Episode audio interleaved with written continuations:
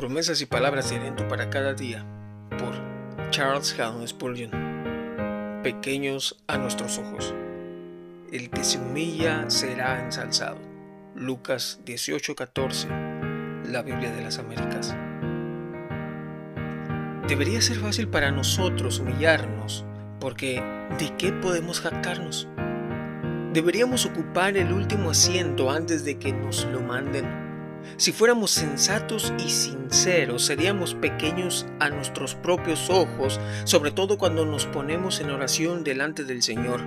En su presencia no podemos alegar méritos porque no los tenemos.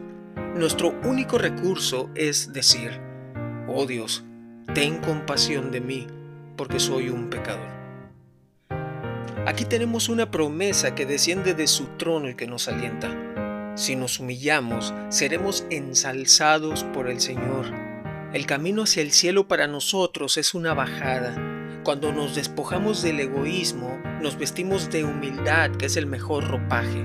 Nuestro Dios nos levanta por la paz y alegría del corazón, nos elevará en el conocimiento de su palabra y en la comunión con Él en el gozo del perdón y de la justificación.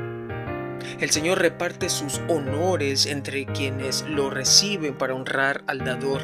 Él da empleo, capacidad e influencia a los que no se envanecen con estos dones, sino que se humillan con el pensamiento de su mayor responsabilidad.